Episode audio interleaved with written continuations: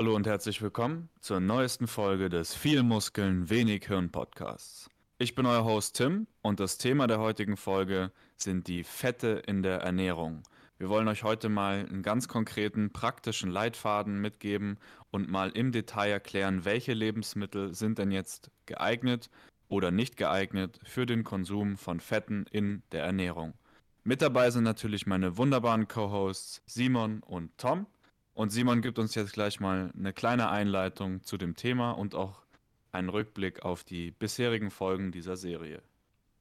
Wenn wir jetzt so ein bisschen über Fette reden, dann finde ich es immer recht wichtig zu, daran zu denken, dass die Fette an sich ein bisschen äh, relevanter sind als die Kohlenhydrate. Wir wissen, Kohlenhydrate sind an sich nicht essentiell. Das haben wir in unserer Theoriefolge zu den Kohlenhydraten schon besprochen. Ähm, wenn ihr wollt, könnt ihr auch nochmal zurückgehen, euch das anhören.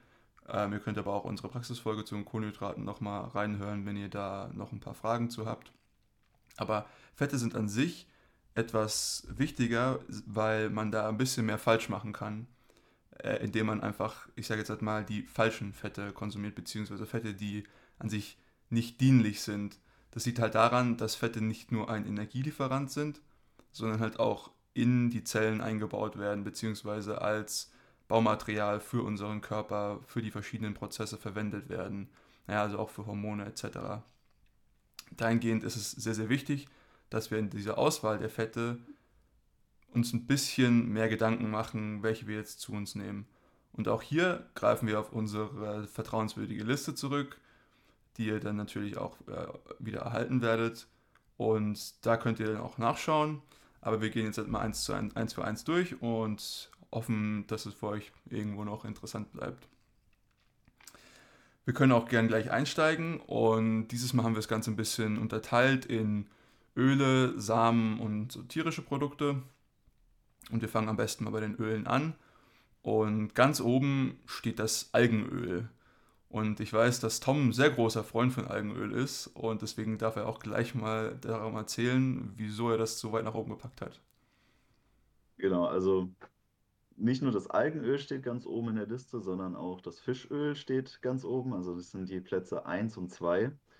Algenöl deswegen für mich ein klarer Platz 1, weil Algenöl auf der einen Seite äh, sehr nachhaltig in der Herstellung ist und durch die kontrollierte Herstellung von Algenöl kann zum Beispiel auch vermieden werden, dass Algenöl an sich Schwermetallbelastungen aufweist. Während das bei Fischölen, die im Hochseebetrieb äh, meistens als Beiprodukt entstehen, etwas schwierig ist. Also die Schwermetallbelastung der äh, Meere ist ein Problem, was in der Zukunft wahrscheinlich noch ein bisschen sich verschärfen wird. Man sieht das jetzt schon, dass bei den meisten Seefischen eine gewisse Belastung ähm, vorhanden ist das Tolle an Produkten, vor allem mariner Fische, ist ja, dass die meisten mit einem sehr hohen Anteil an Selen gleichzeitig mitkommen. Das heißt, sie liefern uns die, das Potenzial zur Entgiftung der Schwermetalle, die sie in sich tragen, bereits mit. Das ist aber halt bei einem Fischölpräparat nicht gegeben. Ein Fischölpräparat enthält meistens nur Vitamin E als Oxidationsschutz und das war es, viel mehr ist da nicht drin, außer eben den essentiellen Omega-3-Fettsäuren EPA und DHA. Und äh, daher ist für mich ganz klar, wenn man die Möglichkeit hat, äh, Algenöl zu supplementieren statt Fischöl, was natürlich auch mit einem gewissen Aufpreis daherkommt, dann sollte man darauf zurückgreifen. Grundsätzlich ist es aber so, dass ernährungsphysiologisch diese beiden Öle für uns den höchsten Mehrwert liefern. Und ich glaube, da kann uns Tim ganz schön was zu erzählen. Ja, die, den höchsten Mehrwert. Ähm, es gibt unglaublich viel schon, was man zu dem Thema natürlich sagen kann, aber das Allerwichtigste mal vorab, also diese Fettsäuren, um die es jetzt gerade geht, das sind die Omega-3-Fettsäuren. Und die Omega-3-Fettsäuren sind deshalb für unseren Körper so wichtig, weil sie in allerlei Prozessen der Zellbildung und Zellregeneration verwendet werden müssen und unser Körper aber keine Möglichkeit hat, diese Säuren aus irgendeinem anderen Lebensmittelbestandteil zu gewinnen. Das bedeutet also, wir sind für unser Überleben und für unser Wohlbefinden konkret darauf angewiesen, diese Omega-3-Fettsäuren, allen voran EPA und DHA eben zu konsumieren. Die genaue Dosis ist natürlich wieder so eine, ja, so eine Frage, an, an der sich die Geister scheiden. Wir haben kleine Mengen, die, die wir wirklich brauchen, um zu überleben, so wie bei allen anderen Nährstoffen eigentlich auch. Gerade Vitamin C zum Beispiel, wenn man sich die Empfehlungen anguckt von der Lebensmittelbehörde, da sind wir bei 100 Milligramm. Man kann allerdings auch problemlos drei oder vier Gramm Vitamin C am Tag essen, ohne dass es irgendein Problem erzeugt. Und es würde wahrscheinlich auch einen größeren Vorteil mit sich bringen. Und so ist es auch eben mit den Omega-3-Fettsäuren. Die meisten Kapseln, die ich so kenne, die sind so dosiert, dass die Kombination aus EPA und DHA insgesamt etwa so 300 bis 400 Milligramm beträgt. Und auf den Verpackungen steht dann meistens ein bis zwei Kapseln täglich verzehren, am besten natürlich zu Mahlzeiten. Ich persönlich halte diese Dosis für deutlich zu gering und mein persönliches Ziel sind 3000 Milligramm Kombination aus EPA und DHA am Tag. Und dabei ist auch noch zu beachten, meistens ist es so, dass diese Kapseln, wenn sie aus Fischöl sind, in eine Richtung der Fettsäuren stark überdosiert sind. Das bedeutet, wenn wir jetzt 3000 Milligramm zum Beispiel haben, dann sind davon 2500 DHA und nur 500 EPA. Und das ist ein Umstand, um, ähm, den finde ich auch nicht so gut. Deswegen achte ich tatsächlich darauf, dass die relativ ausgeglichen sind. Also diese 3000 Milligramm sollten sich aus 1000 bis 1500 pro Fettsäure mindestens auch zusammensetzen. Soweit mal meine Einschätzung dazu. Wir reden hier auch, sage ich jetzt halt mal, von Supplementierung. Ja, das sind halt keine Öle, mit denen man kochen kann oder so. Ähm, und auch im, im, ja, in den meisten Fällen, wenn wir jetzt hier von den Ölen reden, ist es, glaube ich, für fast alle irgendwo ratsam, diese etwas kühler aufzulagern, aufzulagern beziehungsweise auch äh, im, im Dunkeln zu lagern, äh, das gilt aber besonders für eben äh, Fischöle oder sowas, äh, weil die halt sonst sehr auch einfach oxidieren können. Weswegen wir zum Beispiel die von ähm, Tom schon angesprochene Zugabe von Vitamin E haben in den meisten Präparaten, um eben diese Oxidation so ein bisschen zu vermeiden. Ja, Simon, du sprichst hier von einer äh, Supplementierung dieser Öle. Den, das finde ich ein bisschen schwierig, weil ich sehe es schon so, dass ähm, diese also Fischöl und Algenöl eigentlich eher Lebensmittel sind als Supplements, weil sie als Quelle für EPA und DHA ein relatives Alleinstellungsmerkmal haben, wenn es um die entsprechenden Mengen geht. Hier muss man sich ein bisschen den ähm, ja, geschichtlichen Kontext angucken, wie sich unsere Ernährungsweise als Menschen geändert hat. Und zwar schon sehr, sehr früh in der Evolution der, der Hominiden eigentlich. Und ich will jetzt den äh, Exkurs gar nicht so weit spannen, aber es ist schon so, dass die, die frühen Hominiden vor allem in Küstenregionen gesiedelt haben, wo sie ein reichliches Buffet hatten an allen möglichen maritimen Lebensformen, also allen voran halt Meeresfrüchten in Form von Muscheln, Schnecken und ähm, Krebstieren zum Beispiel, die sie dann reichlich zu sich genommen haben, wodurch der Bedarf an ähm, diesen maritimen Omega-3-Fettsäuren eigentlich immer zu einem hohen Grad gedeckt war. Das wird heutzutage eigentlich meistens mit dem Omega-3-Index gemessen. Das ist ein Wert, der ähm, gibt an, wie das Verhältnis der ähm, Fettsäuren EPA und DHA zu den anderen Fettsäuren in der Zellmembran von Blutkörperchen ist. Und dieser Omega-3-Index ist ähm, für uns so ein, ein ganz gutes, ähm, eine ganz gute Maßeinheit, um unseren Ernährungszustand festzustellen in Bezug zu diesen beiden essentiellen Fettsäuren. Und früher war es eben so, dass die, der limitierende Faktor in unserer Ernährung eigentlich nie die maritimen Fettsäuren waren, sondern fast immer andere Fette. Weshalb heutzutage unsere Physiologie sehr effizient darin ist, ähm, diese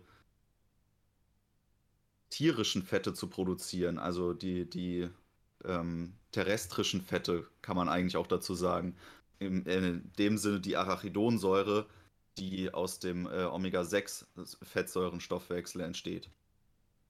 Und ähm, unsere Syntheseleistung für diese maritimen Fettsäuren ist extrem begrenzt. Das ist eigentlich fast nur bei schwangeren Frauen äh, in irgendwie physiologisch relevanten Maßstäben möglich. Aus ähm, pflanzlichen Omega-3-Fetten dann die tatsächlichen DHA und irgendwann auch EPA-Fette zu synthetisieren. Und deswegen ist es heutzutage ein großes Problem, sich ausreichend damit zu versorgen. Klar könnte man jetzt sagen, wir, wir essen einfach ganz viel Seefisch und Meeresfrüchte. Wie viel Gramm etwa am Tag? Ja, das, das ist halt eben das Problem. Wir können kaum sicher sagen, wie viel wir von bestimmten Quellen essen müssten, um, um wirklich einen guten Ernährungszustand bekommen, weil es ja immer um das, ähm, um das Gesamtverhältnis der Fettsäuren geht. Und deswegen halte ich es äh, für gerechtfertigt zu sagen, dass diese Öle eben als Lebensmittel einzuordnen sind, weil wir sie in relevant hohen Mengen zu uns nehmen müssen. Also gar nicht mehr wirklich als Supplement, was ja irgendwo auch darüber definiert ist, dass man es in einem gewissen Maß zu sich nimmt. Deswegen würde ich auch zum Beispiel sagen, dass Whey kein Supplement ist, sondern Whey-Protein ist auch ein Lebensmittel.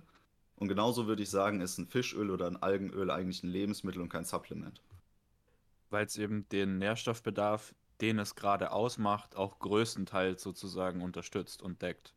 Ja, das finde ich eigentlich eine ganz gute Definition, dass man so sagt, also dasjenige Konsumgut sozusagen, mit dem man eben den Großteil des Bedarfs deckt, gar nicht als Supplement zu sehen, sondern konkret als Lebensmittel. Ja, wenn wir auch mal im Deutschen bleiben, das Nahrungsergänzungsmittel das Supplement ist ja eigentlich nur eine Ergänzung zu der Ernährung. Äh, nee, das fand ich gut. Äh, was ich eigentlich, worauf ich eigentlich raus wollte, war, dass diese Öle an sich nicht zum Braten geeignet sind, beziehungsweise zum Kochen. Das meinte ich damit. Ja, das ist äh, sehr richtig. ja, dann gehen wir mal weiter und kommen zum Borage-Öl, von dem ich bis vor kurzem noch nichts wusste. Geht mir genauso. Wir äh, es gestern im Botanischen Garten gesehen haben und ich jetzt noch so wissbegieriger bin, was es denn tatsächlich damit auf sich hat.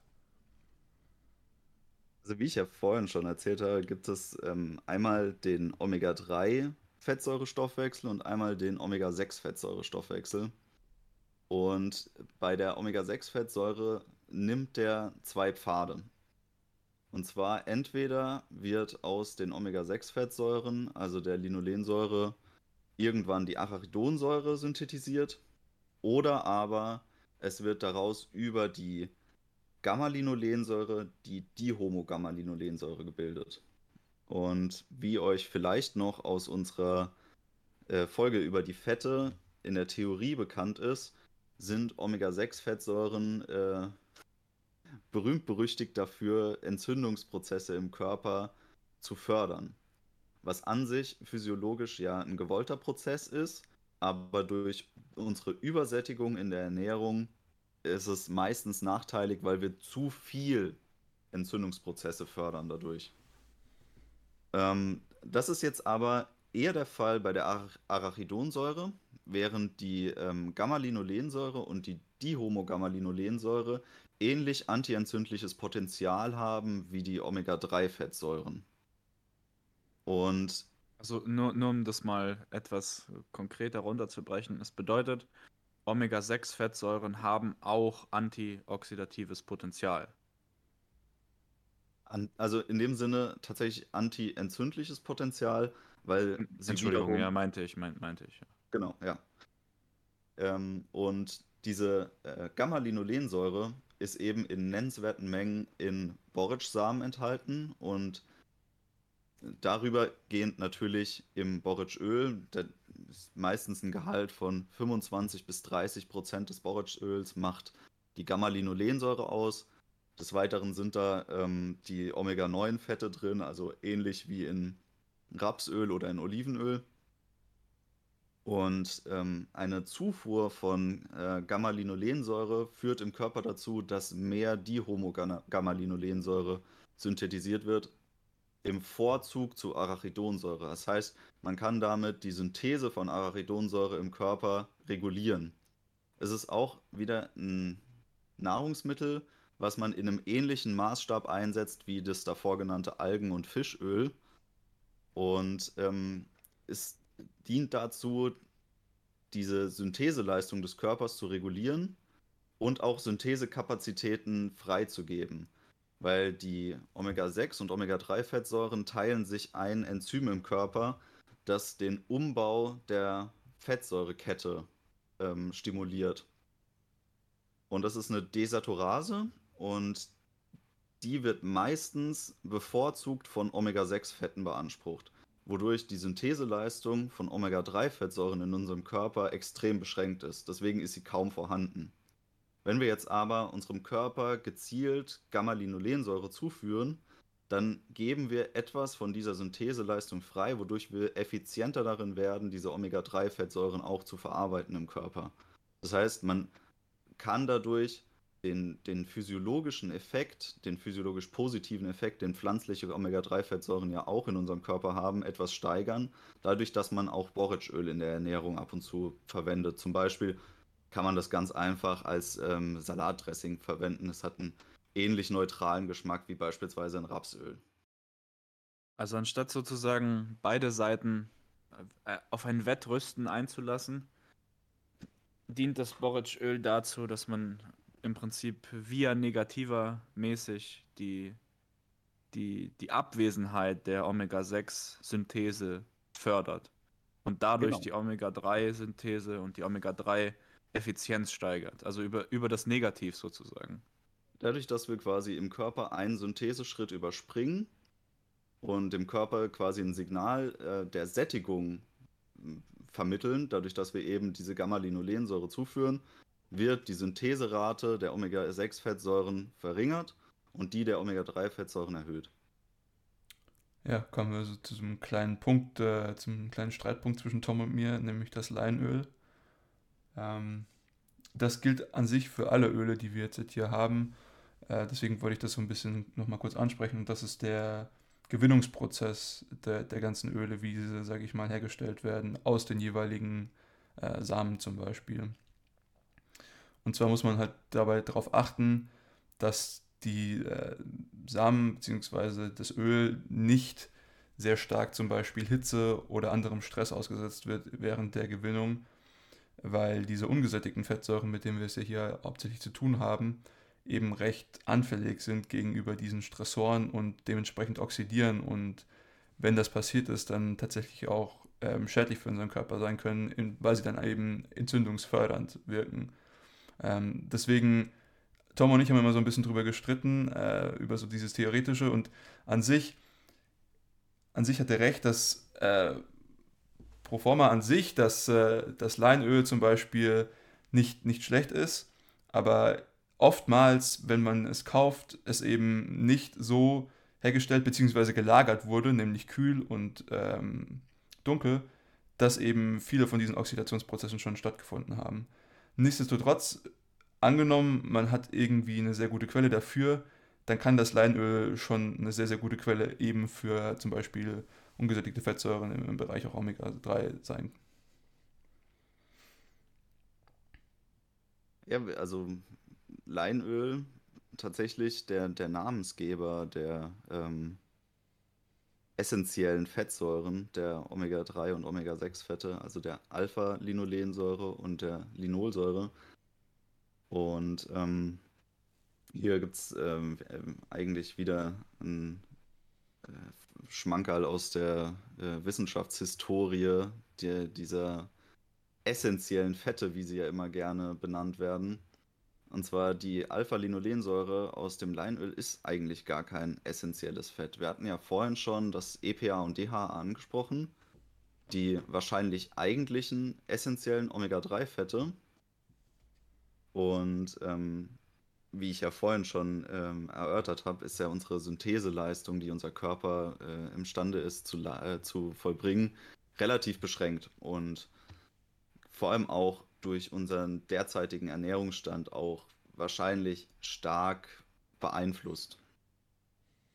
Jetzt ähm, wurden aber diesen, wurde diesen Fettsäuren damals der äh, Status als essentielle Fette oder als essentieller Nährstoff zugewiesen in Rattenstudien.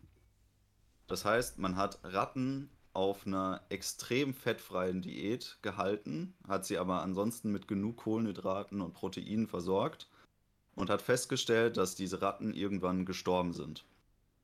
Und dann hat man versucht herauszufinden, warum diese Ratten sterben und hat sie eben immer wieder mit anderen Sachen gefüttert, um zu gucken, ab wann sie denn nicht mehr sterben.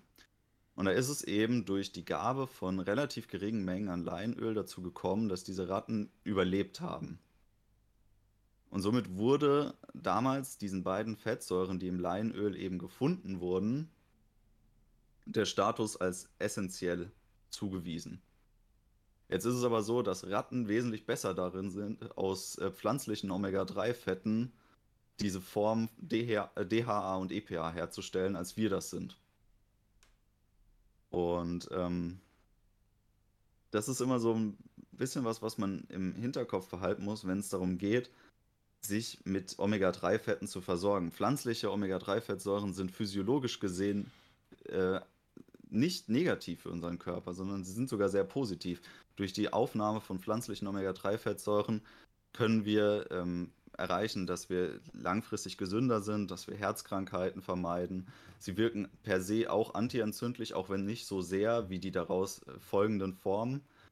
Aber ähm, es ist eben nicht die einzige Quelle an Omega-3-Fetten, die wir zu uns nehmen sollten. Und das sollten vor allem Veganer in ihrer Ernährung beachten. Aber, Wie sieht äh, es dann story, konkret praktisch aus, Tom?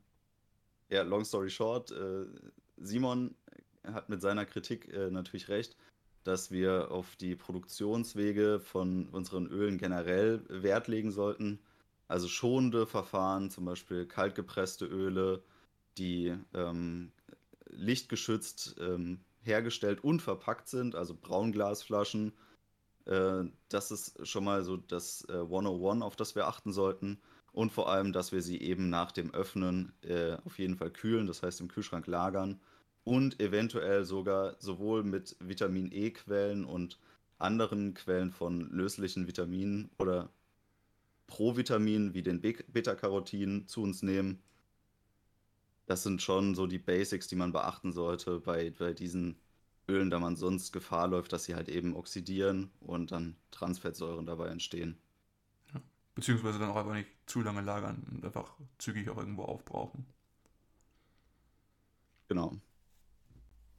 Ähm, weiterhin hat sich Leinöl aber auch in, in der ähm, Medizin sehr weit durchgesetzt. Vor allem äh, Johanna Budwig hat das Leinöl ja ähm, als äh, Wundermittel geprägt. Und ähm, hier ist nochmal darauf hinzuweisen, dass die Kombination von Magerquark und Leinöl sich als besonders positiv erwiesen hat, weil Leinöl bzw. die Omega-3-Fettsäuren eben eine Bindung mit den ähm, schwefelhaltigen Aminosäuren Cystein und Methionin eingehen und dadurch eine Lipoproteinverbindung bilden, die besonders gut vom Organismus aufgenommen wird und die dann auch vor Oxidation besser geschützt ist. Also wenn wir uns mit Leinöl versorgen, ist zu empfehlen, das zum Beispiel mit Magerquark zu tun oder einer anderen Proteinquelle, die eben in entsprechendem Maß Cystein und Methionin enthält. Ja, und äh, nochmal ein kleiner Tipp. Äh, viele Leute sagen, ach, Leinöl, das schmeckt immer komisch oder riecht komisch oder sowas. Äh, Wenn es das tut, dann ist es sehr wahrscheinlich, dass die ganze Sache schon oxidiert ist und man es nicht mehr zu sich nehmen sollte. Also an sich sollte das gar nicht äh, so streng schmecken und riechen. Genau, das ist, äh, sollten wir vielleicht auch noch zum Fischöl erwähnen. Wenn Fischöl ranzig schmeckt oder wenn man Fischölkapsel nimmt und man merkt, dass man äh, sehr fischig aufstößt, dann sind auch die ranzig und man sollte sich vielleicht eine neue Charge besorgen. Gute Praxistipps. Ist da irgendwann ein Punkt erreicht, an dem die Fischölkapsel dann mehr Schaden verursacht, als sie Vorteil bringt? Sobald sie ranzig sind, kann man davon ausgehen, dass die enthaltenen Omega-3-Fette äh, oxidiert sind und somit uns keinen physiologischen Vorteil mehr liefern. Aber ist die Frage, ob sie dann schädlich sind. Also mein Ja, Verständnis ja dann- auf jeden Fall schon. Ja. Okay. Dann kommen wir zum nächsten Verbrecher, und zwar dem Rapsöl.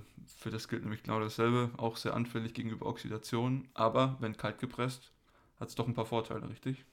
Ja, Rapsöl ist tatsächlich dem äh, Olivenöl ähnlicher als den meisten bekannt ist, weil auch beim Rapsöl besteht der Großteil der enthaltenen Fette aus den äh, einfach ungesättigten Fettsäuren, also den Omega-9-Fettsäuren der Ölsäure. Jedoch ist im Rapsöl auch noch ein gewisser Anteil an pflanzlichen Omega-3-Fettsäuren enthalten. Und ähm, wenn man jetzt überlegt, äh, ein Salatdressing zu machen, je nachdem, äh, wie das jetzt äh, geschmacklich einzuordnen ist, wenn man natürlich in der mediterranen Küche sich bewegt, dann empfiehlt sich dann trotzdem das Olivenöl zu benutzen. Allerdings, wenn man ein neutraleres Öl benutzen will, dann ist durchaus eine Überlegung, Rapsöl dem Olivenöl vorzuziehen, weil man eben noch einen gewissen Anteil an äh, Alpha-Linolensäure zuführt und trotzdem aber diese, ähm, diesen Benefit hat, dass man eben sehr viel Ölsäure zu sich nimmt. Aber auch wieder hier nur für Salatdressings, also nicht zum ähm, Koch, also zum wirklich Heißmachen des Öls benutzen, weil dann ist natürlich wieder das Problem der Oxidation. Genau, da kommen wir nämlich zu unserem nächsten äh, Big Player in der Ölliste, nämlich dem Olivenöl. Und ab da wird es dann interessant zum Kochen. Richtig, richtig. Diese, weil das sind ja einfach äh, ungesättigte Fettsäuren und die sind natürlich deutlich stabiler, was die Hitzeauslastung geht. Natürlich haben die auch ein Limit, aber das ist deutlich höher und mit denen kann man dann tatsächlich auch äh, zum Beispiel braten. Und ähm, ja, ich bin großer Fan von Olivenöl und äh, konsumiere auch einiges von. Er hat da tatsächlich auch schon, glaube ich, einiges dazu äh, erzählt in unserer Theo Theoriefolge, wenn mich nicht alles täuscht. Aber ähm, auch hier gibt es wieder die, die, die gewissen Basics, auf die wir achten. Natürlich kalt gepresst, dunkle Flasche, das gilt hier auch wieder. Ähm, ich habe herausgefunden, je fruchtiger die ganze Geschichte, desto besser. Noch ein kleiner Geheimtipp, äh, man kann, wenn es ein guter Olivenölhersteller ist, wenn man es kauft, sollte man darauf achten, ähm, dass man hinten drauf sehen kann, wann die ganze Geschichte abgefüllt wurde. Und optimalerweise sollte das nicht länger als sechs Monate her sein. Ähm, das nur so als kleiner Insider-Tipp. Ja, das ist tatsächlich ein sehr interessanter Tipp äh, von unserem Olivenöl-Enthusiasten hier in der Gruppe. Und vom äh, Olivenöl-Enthusiasten kommen wir, glaube ich, zu unserem MCT-Fett-Enthusiasten, so wie ich das äh, mit Freude beobachten konnte. Tim, erzähl uns doch mal was zum Kokosöl. Ja, das, da, das, da gucken mich die Leute immer an wie im Zoo. Wenn ich da im Fitnessstudio hocke und dann aus der MCT-Ölflasche nasche. Nicht nur da. Aber es ist gut. Es ist gut, es macht Spaß und es ist kokoslastig. Also alles drei sehr, sehr, sehr, sehr positive Eigenschaften. MCT-Öl, ja. Es steht für Medium Chain Triglyceride und bedeutet nichts anderes als mittelkettige Fettsäuren. Und wir sprechen hier von einem gesättigten Pflanzenfett, das aus der Kokosnuss gewonnen wird. Und der wesentliche Vorteil davon ist, dass mittelkettige Fettsäuren aus der Kokosnuss ohne Gallensaft verstoffwechselt werden können. Bedeutet also, unser Verdauungstrakt wird nicht angeregt. Wir können diese Fettsäure sozusagen, dadurch, dass wir sie trinken und in den Magen aufnehmen, direkt ins Blut als Energiequelle einschleusen. Und der wesentliche Vorteil gegenüber allen anderen Nährstoffen bei MCT-Fetten ist eben, also mittelkettige Fette können uns direkt Energie geben, wenn wir sie konsumieren, ohne dass deswegen unser Verdauungstrakt angeschmissen wird. Bedeutet in der Konsequenz, wie gesagt, es gibt kein anderes Lebensmittel, das das kann, dass wir ohne Insulin in irgendeiner Form auszuschütten Energie bekommen. Und der Grund, warum das interessant sein kann und für mich auch sehr interessant ist, ist der, dass ich gefastet Sport mache. Das bedeutet, dass mein Blutzuckerniveau sehr, sehr niedrig ist. Und bei einem sehr niedrigen Blutzuckerniveau möchte man natürlich trotzdem jedes bisschen Energie, was man irgendwo rausholen kann, noch rausholen. Und aber das Essentielle dabei beachten, und zwar den Insulinpegel nicht zu erhöhen. Wenn der Insulinpegel nämlich steigt und man schon niedrigen Blutzuckerspiegel hat, dann wird einem ganz schnell schwammig vor Augen und die Energie ist wieder weg.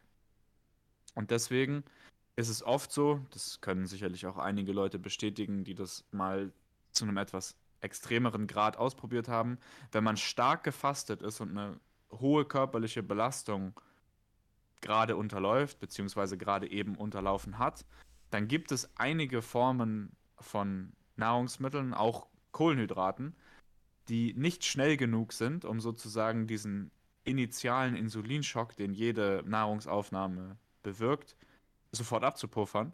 Und man ist tatsächlich, wenn man nicht aufpasst, oftmals trotz des Essens dann schwächer und fühlt sich noch schlapper, weil der Blutzuckerspiegel die ersten paar Minuten noch weiter absinkt. Und das ist halt eine Sache, wo das MCT-Öl für Leute, die fasten und auch gefastet Belastung erfahren, extrem wertvoll ist. Weil man eben die, die Energie, die vom, vom Zugewinn her schon sehr gut vergleichbar ist mit so einem zuckerhaltigen Intra-Workout, erhalten kann, ohne, ohne jegliche Konsequenzen der Insulinproduktion erfahren zu müssen. Kenne auch tatsächlich einige Leute, die das nicht nur für den Sport benutzen, sondern auch ähm, um ihre Denkfähigkeit zu, zu steigern, wenn sie zum Beispiel frühs ja, nichts, nichts groß essen möchten, aber dann zum Beispiel zu ihrem Kaffee einfach ein bisschen äh, MCT-Öl zu sich nehmen oder MCT-Öl-Pulver, geht beides. Ähm, einfach um dann so ein bisschen die Energie fürs Gehirn zu haben, weil das Gehirn natürlich sehr energiehungrig ist und wenn dann auch ein niedriger Blutzuckerspiegel ist, ähm, dann merkt man das natürlich auch in seiner Denkleistung.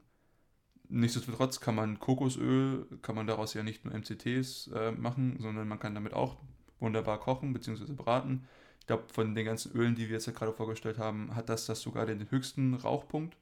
Also kann man am höchsten erhitzen und eignet sich dementsprechend auch sehr gut, zum Beispiel für starkes Anbraten von zum Beispiel, was weiß ich, einem Steak oder sowas. Ja, also genau. ähm, alles, alles, was ihr in der Küche macht, wo es richtig heiß wird, Gemüse braten, irgendeine Wokpfanne oder sowas, da ist Kokosöl immer the Öl to go. Also keine Frage. Ähm, erstens ist es im Geschmack sehr neutral und zweitens ähm, eignet sich das also, ja gut, neutral ist schwierig zu sagen, aber der Kokosgeschmack von, von Kokosöl ist meiner Meinung nach nicht aufdringlich. Nee. Aber man muss es trotzdem mögen. Natürlich, natürlich. Also es ist nicht geschmackslos. MCT-Öl ist geschmackslos, aber äh, Kokosöl hat, hat so ein bisschen einen Eigengeschmack, der aber nicht aufdringlich ist, weil es kein starkes Aroma ist. Und deswegen eignet sich es eigentlich so gut für Gemüsepfannen, meiner Meinung nach. Das stimmt.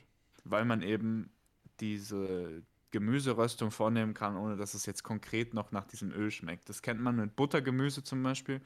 Das kann gut sein, wenn man das richtig macht. Aber natürlich wird man diesen Buttergeschmack dann durch nachträgliches Würzen nicht mehr los. Also damit muss man sich dann abfinden, dass das so ist. Und das ist eine Sache, die finde ich beim Kokosöl sehr, sehr angenehm, weil man das mit Salz und Pfeffer oder auch mit äh, etwas Süßem wie zum Beispiel Honig eigentlich direkt in den Hintergrund treiben kann. Also trotzdem für alle, die eher so zur Snickers-Fraktion gehören als zur Bounty-Fraktion, äh, mit ein bisschen Vorsicht genießen. Es soll ja Leute geben, die den Kokosgeschmack gar nicht abkönnen. Ja, kommen wir zu unserer nächsten großen Kategorie. Mit den Ölen sind wir jetzt tatsächlich durch. Und jetzt geht es um Samen, Nüsse und alles, was so in eine ähnliche Sparte fällt.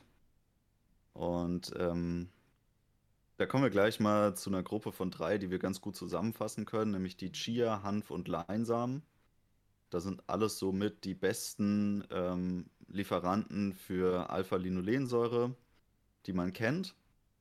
Aber sie bieten natürlich auch darüber hinaus viele Vorteile. Also alle drei sind auch hervorragende ähm, Lieferanten für essentielle Aminosäuren.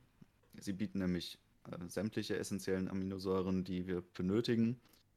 Ähm, sie liefern alle sehr, sehr wenig Kohlenhydrate. Also vor allem Chiasamen und Leinsamen enthalten so gut wie gar keine Kohlenhydrate, sind also auch zum Beispiel in spezifischen Ernährungsformen wie einer ketogenen Ernährung äh, gut einsetzbar und liefern dann dabei aber noch einen großen Anteil an Ballaststoffen, sowohl den wasserlöslichen Ballaststoffen als auch den wasserunlöslichen Ballaststoffen, was man daran sieht, dass Chiasamen und Leinsamen extrem quellen. Das ähm, sind ja Eigenschaften, die man in verschiedensten Gerichten auch sich zunutze macht. Sei das jetzt, dass man sich irgendwie so ein Chia-Pudding irgendwie herstellt als, ähm, ich sag mal, äh, gesund, gesunde äh, Süßspeise oder dass man ähm, das als wertvolle Backeigenschaft irgendwie für sich nutzt. Jedenfalls ähm, gehören die drei für mich zu den Top-Lieferanten von ähm, Fettsäuren, wenn es um Samen oder Nüsse geht. Also ich würde Chia, Hanf und Leinsamen jederzeit sämtlichen Nüssen vorziehen. Ich weiß nicht, ob ihr das vielleicht anders seht als ich. Ich bin da schon sehr, denke ich mal, geprägt in meiner Meinung. Ähm, äh, wichtig ist noch hinzuweisen, Hanfsamen liefern uns nebenher auch noch einen ganz respektablen Anteil an der schon erwähnten Gamma-Linolensäure. Also auch dahingehend dann wiederum interessant, Hanfsamen mit zu integrieren.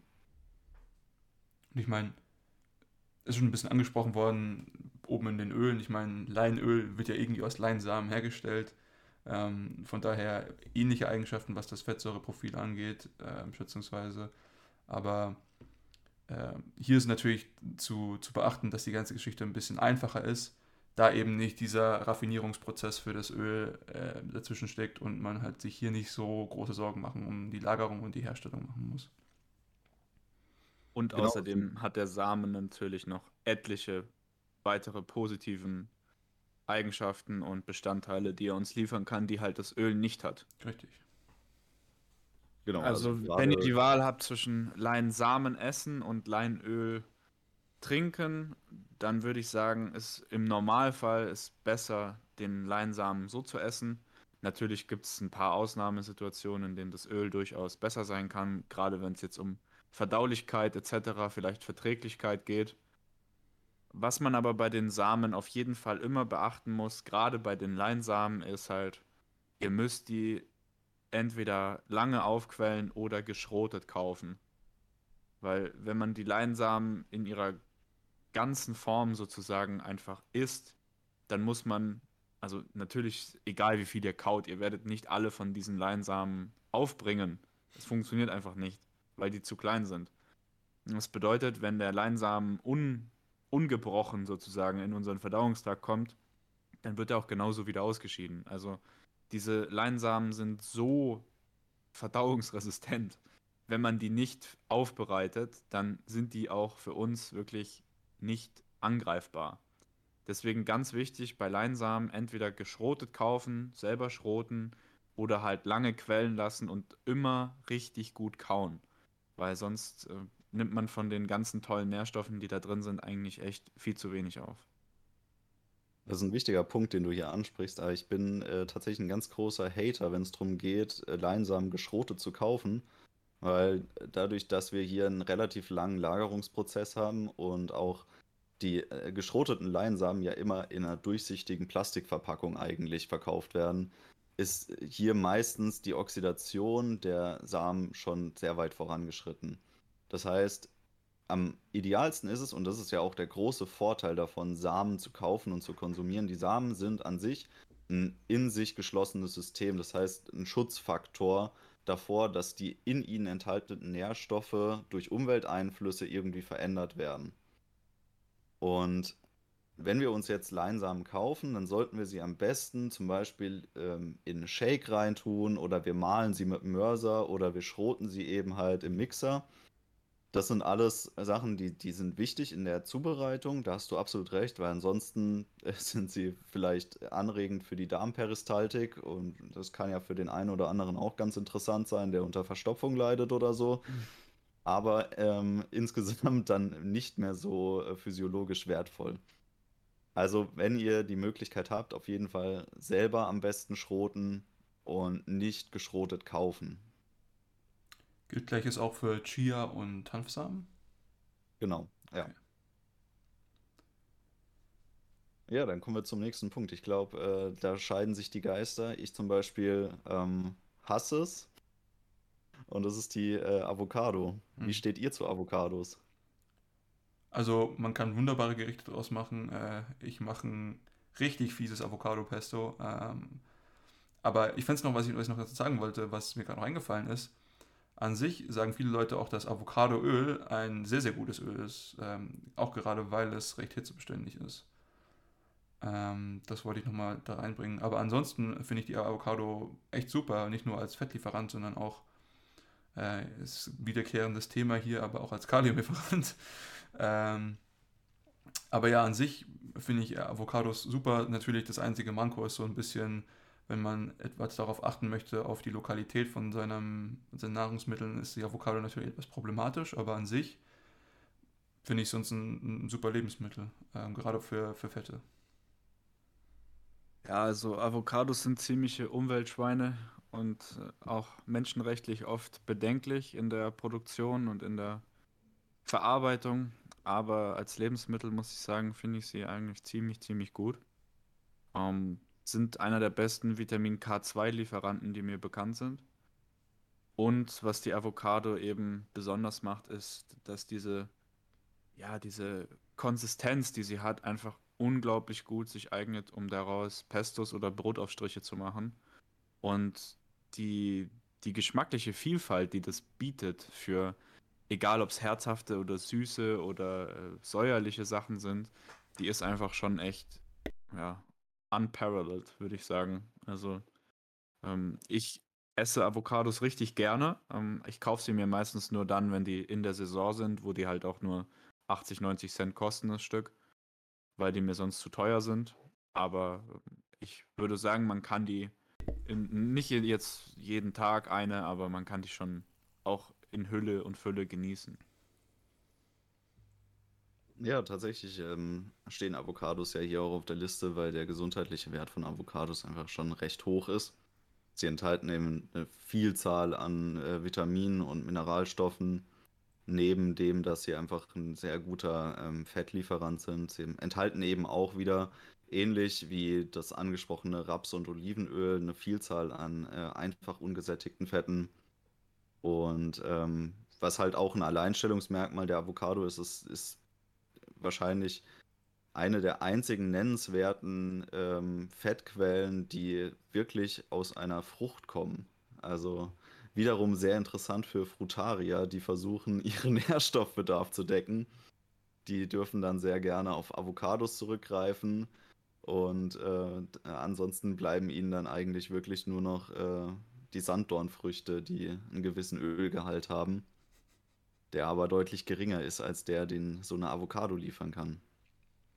Was vielleicht noch äh, ganz interessant ist bei Avocados, also wenn ihr Avocado kombiniert mit, mit irgendwas Proteinreichem und auch was ich immer sehr gut finde, tatsächlich nochmal mit extra Öl. Also so ein Avocado-Pesto macht man ja meistens mit extra Öl.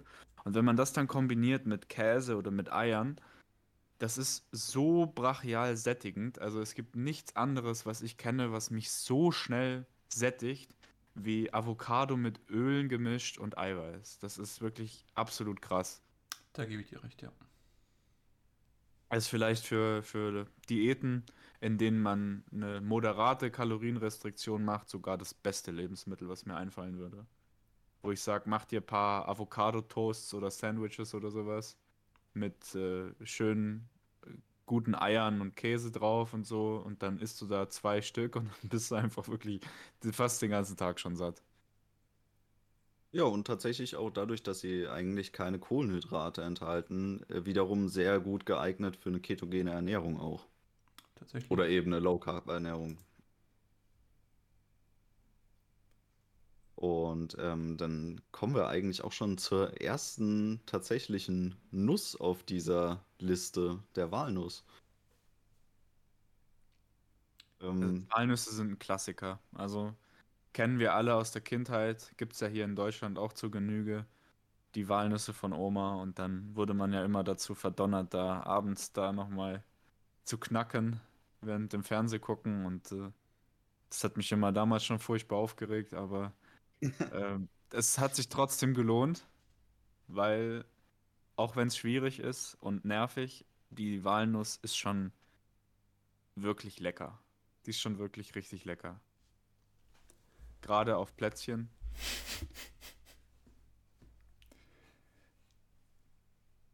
Ja, an sich Ja, also finde ich die, die Walnüsse auch recht interessant, weil sie zum Beispiel auch ein recht großer Lieferant von Zink sind, oder? Wenn mich nicht alles täuscht. Und ähm, anderen Spurenelementen, was ich, und Mineralen natürlich, ähm, was ich an, an daran gar nicht so schlecht finde. Ähm, ich habe schon häufiger gehört, dass manche Leute das Ganze sehr intervallmäßig essen, so Nüsse, auch insgesamt. Äh, dass sie einfach mal so eine Handvoll nehmen, so einmal in der Woche und die dann einfach mal wegsnacken und dann den Rest der Woche einfach nichts mehr. Das fand ich sehr, sehr interessant. Ähm, aber an sich, ja, Walnüsse, super Quelle, natürlich sehr fetthaltig. Auch für die meisten Nüsse, ja, das, das, die snackt man immer so schnell weg, aber da sind dann auch schon ein paar Kalorien drin. Das muss man halt auch irgendwo beachten. tatsächlich die Walnüsse auch aus der Hinsicht interessant, dass sie uns ähm, von den verschiedenen natürlich vorkommenden Vitamin E-Formen ähm, bereits vier liefern, auch im nennenswerten Umfang. Das heißt, wenn wir uns ähm, mit mehrfach ungesättigten Fetten ernähren, ist es ja immer relativ wichtig, dass wir auch auf unsere Vitamin E-Zufuhr achten. Und das kann man eben auf der einen Seite dadurch machen, dass man Vitamin E ähm, supplementiert. Da kriegt man dann halt meistens das äh, Alpha-Tocopherol. Und ähm, es gibt aber wesentlich mehr Vitamin E-Formen und natürlich synergieren die in einer gewissen Art und Weise auch miteinander. Das heißt, es ist für uns physiologisch gesehen von Vorteil, verschiedene Vitamin E-Formen zuzuführen, auch wenn die in ihrem oxidativen Potenzial sich maßgeblich unterscheiden. Das heißt, es gibt sehr, sehr effiziente Formen, die haben hohes oxidative, antioxidatives Potenzial. Und es gibt äh, Formen, die haben sehr niedriges antioxidatives äh, Potenzial, aber dennoch synergieren die einzelnen Formen des Vitamin Es miteinander. Und ähm, man kann diese Formen zum Beispiel gewinnen, indem man ähm, Weizenkeimlinge zu sich nimmt, also tatsächlich einfach nur gekeimte Weizenkörner, die enthalten tatsächlich sämtliche Vitamin E-Formen. Aber man kann eben auch gezielt zum Beispiel sowas wie Nüsse ähm, in der Ernährung mit integrieren. Und ich meine, die berühmte Handvoll Nüsse am Tag hat sich ja auch in der, in der Allgemeinmedizin irgendwie durchgesetzt, dass sie ähm, relativ positiv äh, lebensverlängernd wirkt. Ähm, beziehungsweise in der Prävention von verschiedenen Volkskrankheiten. Ich denke, die Walnuss ist deswegen eine gute Wahl, weil sie eben ähm, lokal produziert wird, außer man bezieht sie irgendwie aus den riesigen äh, äh, Anbaugebieten wie Kalifornien oder so. Aber grundsätzlich kann man es eben auch im Garten von Oma oder Opa wahrscheinlich einfach beziehen. Oder man hat äh, selber das Glück, dass bei ihm, äh, bei einem selbst im Garten irgendwie noch ein alter Walnussbaum steht. Und der wirft ja eigentlich so viel ab, dass man sich für lange Zeit mit Walnüssen eindecken kann. Und dann hat man eben auch diese meditative Form der Kalorienbeschaffung des Walnussknackens abends vorm Fernseher.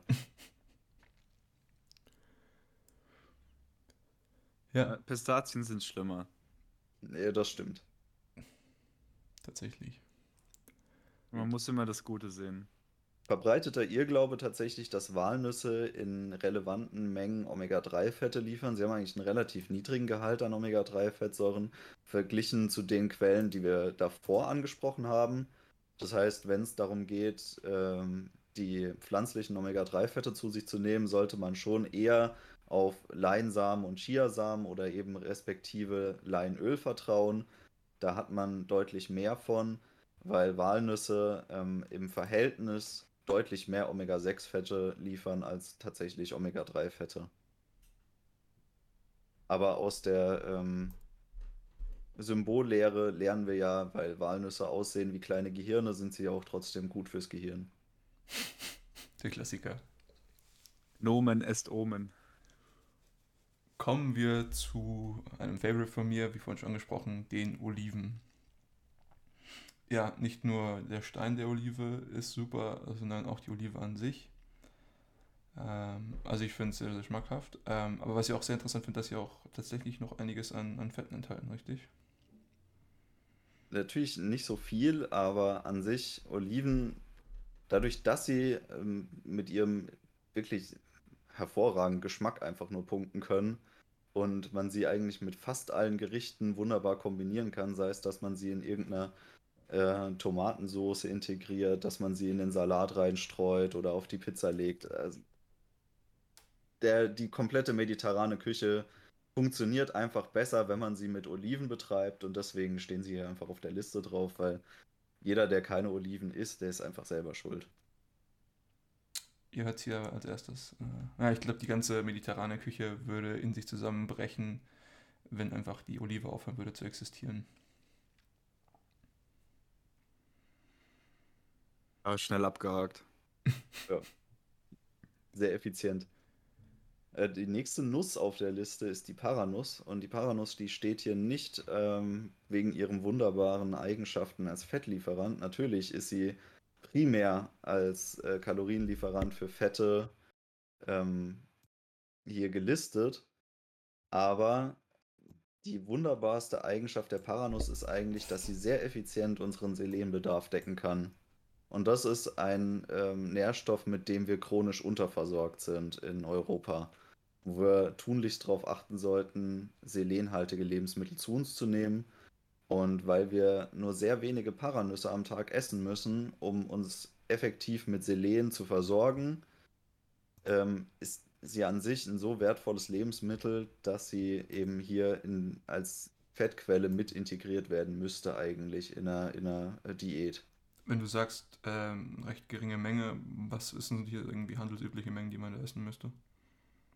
Täglich. Also man muss nicht mal eine Handvoll Paranüsse essen, sondern es reichen bereits zwei, drei Paranüsse, um den Bedarf an äh, Selen zu decken. Das ist echt fantastisch. Also Paranüsse kommen auch nächstes Mal in den Einkaufskorb. Tatsächlich. Ein ähnliches Spiel äh, bei den Cashews.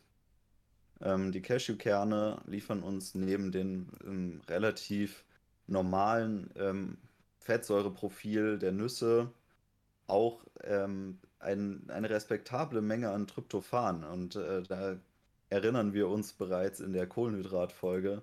Das war auch schon bei den Bananen der Fall. Und ähm, wie gesagt, wenn man eine, eine, Fettquelle haben kann, die einem auch noch einen anderen, relativ seltenen essentiellen Nährstoff in einer relevanten Menge liefert, dann ist das auf jeden Fall für mich ein Verkaufsargument. Wie steht ihr dazu?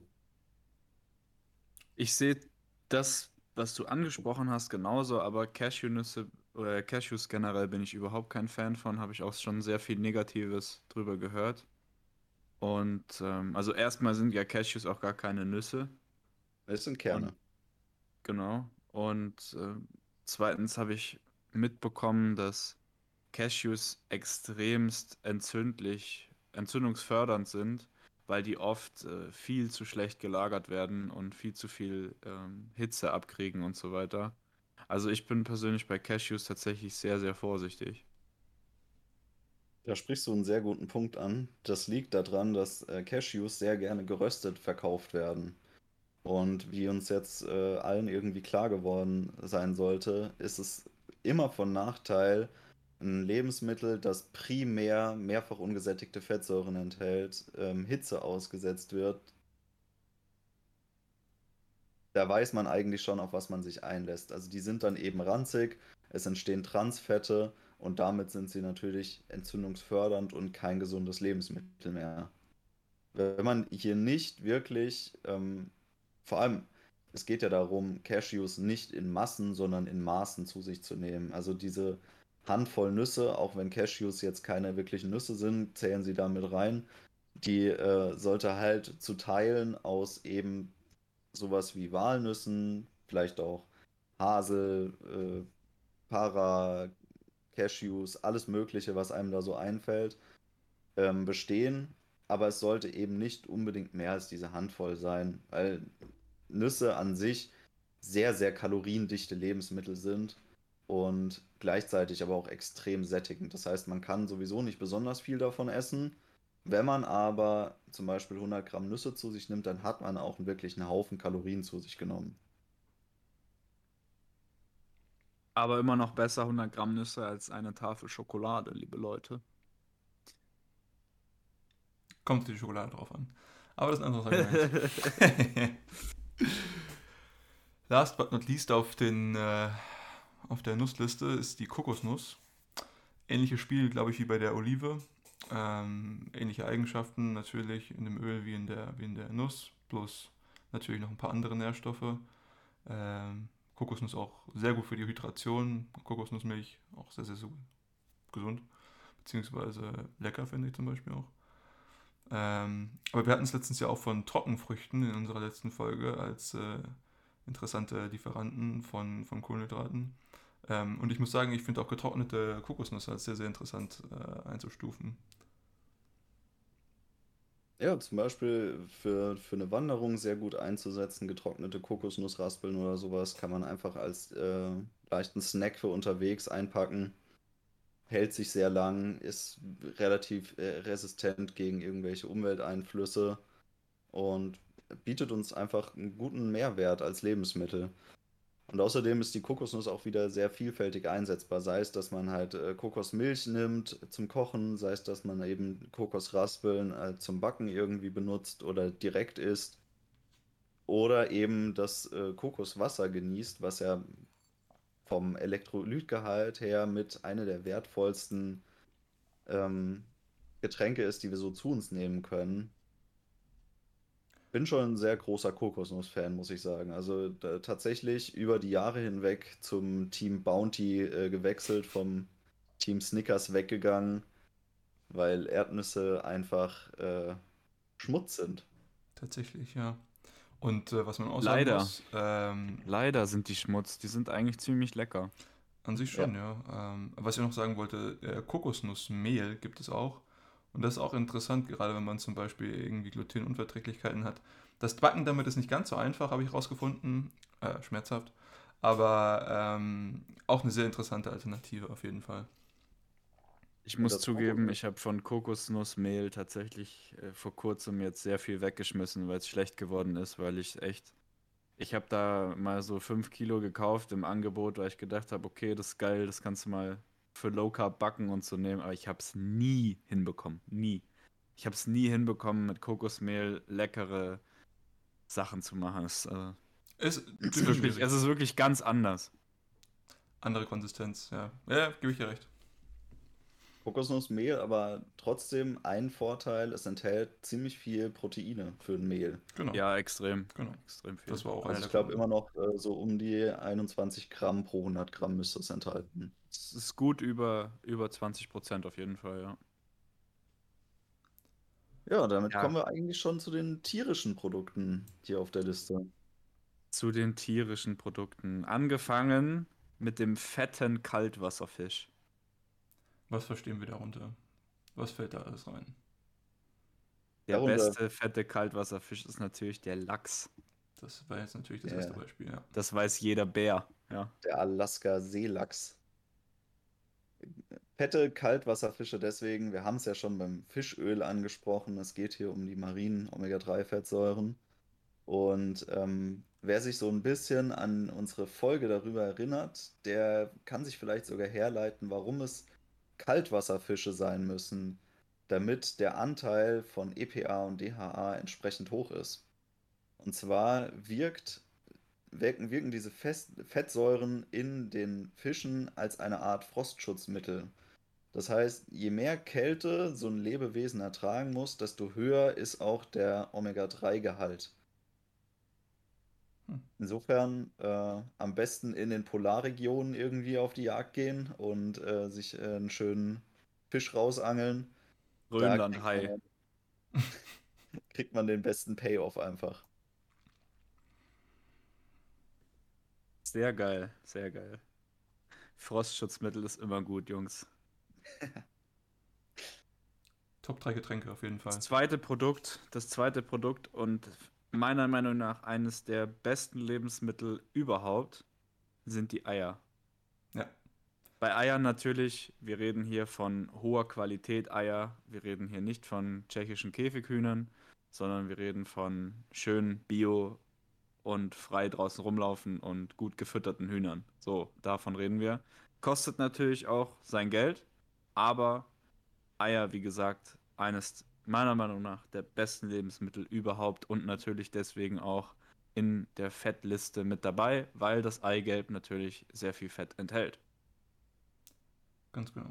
Tatsächlich, kleiner Geheimtipp beim Eierkaufen, wenn man äh, sich besonders hochwertige Eier, aber immer noch zu, ich sag mal, relativ Discounterpreisen kaufen möchte, gibt es zurzeit bei Lidl ähm, Bioland-Eier. Also nochmal besser als jetzt die Standard-Bio-Eier, die man sich kaufen kann. Und im Vergleich nicht wirklich teurer als die Bio-Eier. Sind hier ganz klar äh, Empfehlung mal bei Lidl vorbeizuschauen. Äh, Grüße gehen raus an den Sponsor der heutigen Folge. Ich wollte es gerade sagen, ja. Rewe. Aldi. Ja, alle drei. Ähm, ja, nee, also Eier natürlich auch ähm, super kombinierbar mit allem, deswegen sehr guter ähm, ja, Faktor für, für Fette. Und wer sich erinnert, also ähm, es ist zwar schon eine Weile her, aber es gab mal einen gewissen Hype, der hat sich in den USA irgendwie deutlich länger gehalten als bei uns.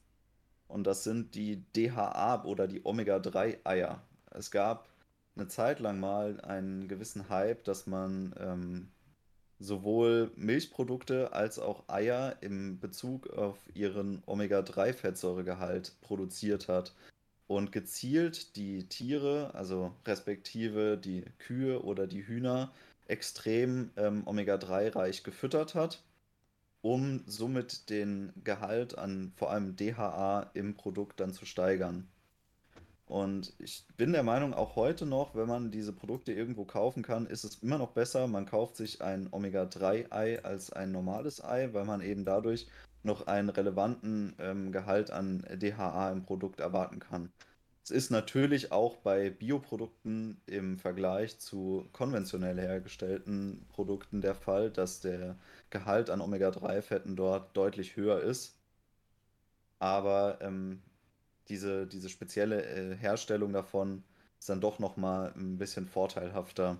Aber wahrscheinlich heutzutage in Deutschland vom, vom Preis her nicht mehr gerechtfertigt, da zuzuschlagen. Ja, ähnliches, du hast schon gerade angesprochen mit den äh, Kühen. Kommen wir zu einem meiner Lieblingstiere, nämlich der Kuh. Äh, und wir kommen zur Butter. Und auch da hat man tatsächlich das auch, dass zum Beispiel Butter aus äh, Weidemilch äh, deutlich, was heißt deutlich, aber auf jeden Fall ein besseres äh, Omega-3 zu Omega-6 Fettsäureprofil hat. Und das würde ich auch tatsächlich jedem empfehlen, äh, wenn er kann, auf eine Butter aus Weidemilch zu, umzusteigen. Ähm, aber an sich auch Butter sehr interessant. Ähm, wenn wir jetzt wieder ans Braten gehen, weil die Butter oder auch äh, geklärte Butter oder Ghee oder Butterschmalz, wie man das auch immer nennen möchte, auch extrem hitzebeständig ist, da wir hier auch dann irgendwie über gesättigte Fettsäuren äh, reden, die natürlich auch wieder sehr hitzebeständig sind. Und äh, Ghee bzw. die anderen Namen dafür auch sehr, sehr hitzebeständig ist. Und aber auch an sich äh, Butter sonst ein super, super Lieferant für, für Fette. Ja, ein ähnliches Spiel haben wir bei unserem nächsten Punkt auf der Liste, der Rohmilch.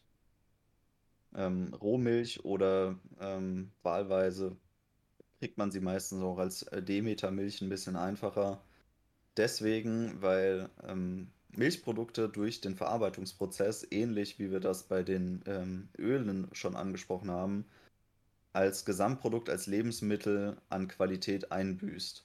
Das heißt, je unverarbeiteter die Milch ist, die wir zu uns nehmen können, desto höher ist ihr tatsächlicher Wert als Lebensmittel für uns, weil wir die Struktur der Milch, so wie sie eigentlich gedacht ist, erhalten.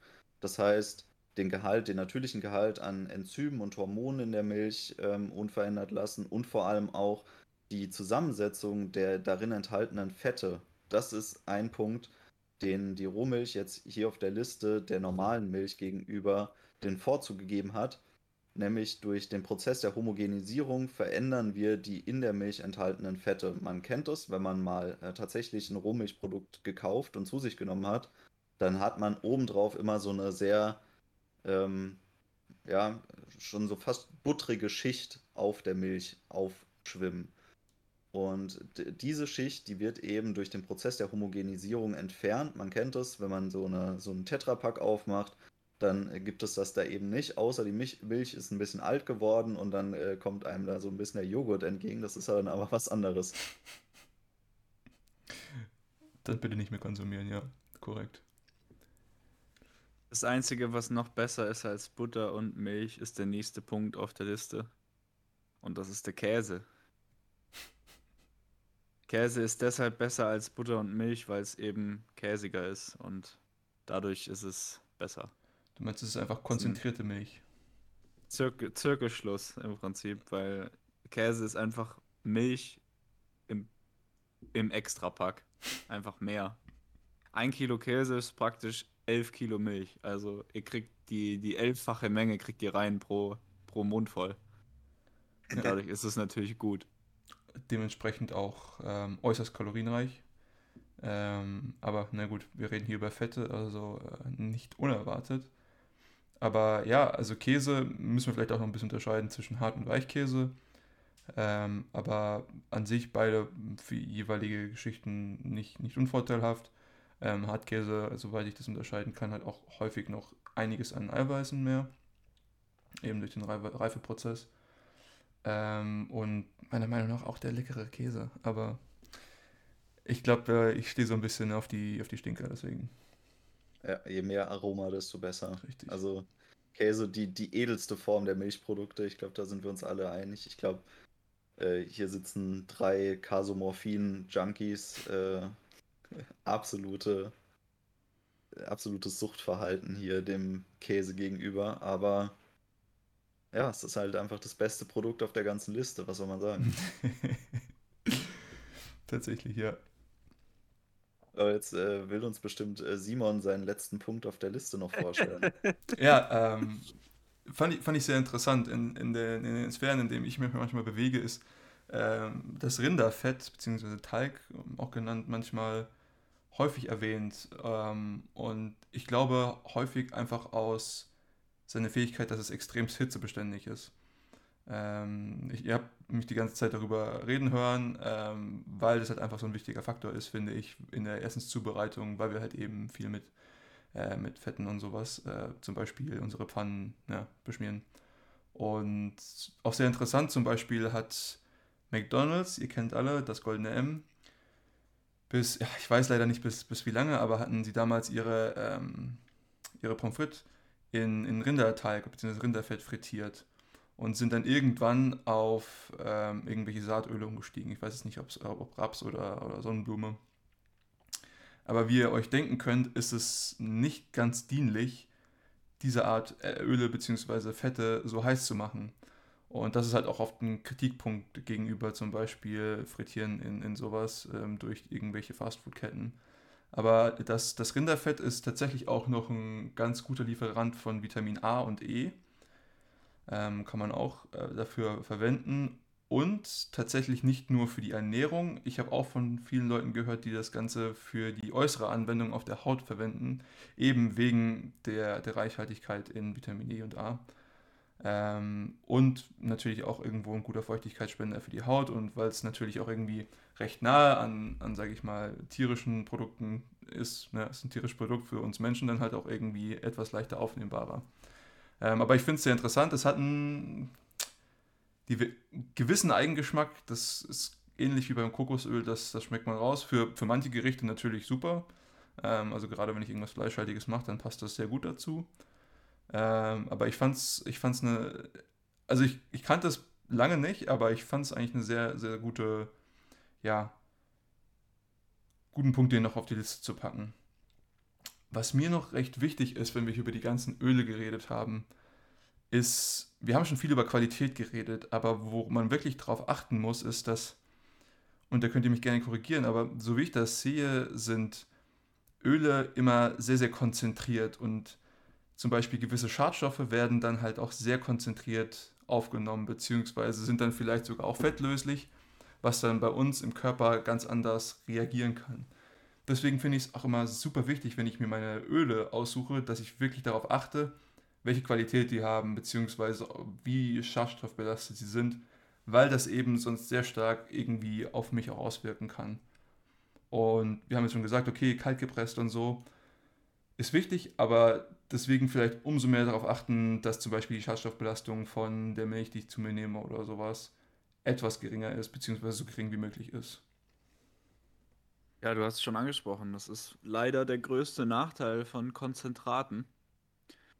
Alles, was schlecht ist, wird natürlich im gleichen Maße auch konzentriert aufgenommen. Und klar, ein Öl ist ein starkes Konzentrat. Wir werden es in der nächsten Folge haben mit dem Eiweißpulver, auch ein starkes Konzentrat. Und äh, alles, was wir an Konzentraten zu uns nehmen, was eben nicht, da werden wir in der Mikronährstofffolge drauf kommen, synthetisch erzeugt werden, werden kann, hat das Risiko, dass es irgendwelche chemischen Unreinheiten mit sich bringt. Und da auf jeden Fall, Leute, Qualität ist da wirklich was, wo man sich Gedanken drüber machen muss. Ich finde, das ist ein wirklich wichtiger Punkt und das gehört auch, glaube ich, zur Take-Home-Message dieser Folge, dass wir auf der einen Seite, wenn wir diese Produkte hier ansprechen, dann meinen wir als natürlich respektive die gesündeste Option nicht nur das Produkt an sich, klar, auch Produkte aus konventioneller Herstellung, die in dieser Liste eben vertreten sind, haben Vorteile gegenüber den restlichen Produkten, die man sonst so zu sich nehmen könnte als ähm, Lieferant für eben diesen Makronährstoff Fett. Aber wenn wir hier eine Empfehlung rausgeben, dann meinen wir auch tatsächlich das, was wir immer wieder predigen in unseren Folgen. Hochqualitative Lebensmittel, am besten aus nachhaltiger Herstellung, das heißt Bioanbau, wer sich leisten kann, vor allem dann halt auch äh, ein renommiertes Siegel, das heißt nicht unbedingt das EU-Bio-Siegel, sondern vielleicht sogar ein Bioland-Siegel oder Naturland oder Demeter, wo man wirklich äh, hohe Herstellungsstandards einhält, ähm, dass man gerade bei Ölen darauf achtet, dass sie eben kalt gepresst sind unter ähm, Schutzverfahren, das heißt halt auch gelagert in Braunglasflaschen, respektive bei Olivenöl im Grünglas. Und grundsätzlich kann man sagen, ihr habt es ja eigentlich schon gesagt, es geht hier darum, dass wir ein konzentriertes Lebensmittel zu uns nehmen. Das heißt, es ist auch immer empfehlenswert, auf den Rohstoff eigentlich an sich zurückzugreifen. Das heißt, statt dass man jetzt eben das Leinöl konsumiert, lieber den Leinsamen zu konsumieren, weil man dadurch ein Naturprodukt hat, was an sich darauf ausgelegt ist, haltbar zu sein. Und natürlich bei allen sensiblen Sachen immer die Zubereitung und Konsumption auch noch beachten. Also es hört nicht auf mit dem Kauf im Supermarkt, es kommt dann auch noch auf die Lagerung und Aufbereitung zu Hause an. Ja. ja. Das sind auf jeden Fall Punkte, aber die haben wir auch die ganze Zeit irgendwie drauf angesprochen. Also welches Öl kann ich wie heiß erhitzen? Kann ich es überhaupt erhitzen? Solche Sachen. Also da muss man wirklich drauf achten. Ähm, aber das gibt so ein paar, paar Grundregeln und wenn man die irgendwie drin hat, das ist eigentlich hauptsächlich Hitze und, und äh, Lichtbelastung, dann ist man schon, sage ich mal, bei, einem, bei einer guten, soliden 70 Prozent. Und das ist schon mal ein guter Anfang, glaube ich. In dem Sinne also, danke an euch beide für diese wunderschöne Diskussion und für die ganzen Dinge, die ich heute lernen durfte. Danke natürlich auch an unsere Zuhörer dafür, dass sie sich die Zeit nehmen und uns die Aufmerksamkeit schenken. Und in dem Sinne sage ich Tschüss und auf Wiedersehen. Bis zum nächsten Mal.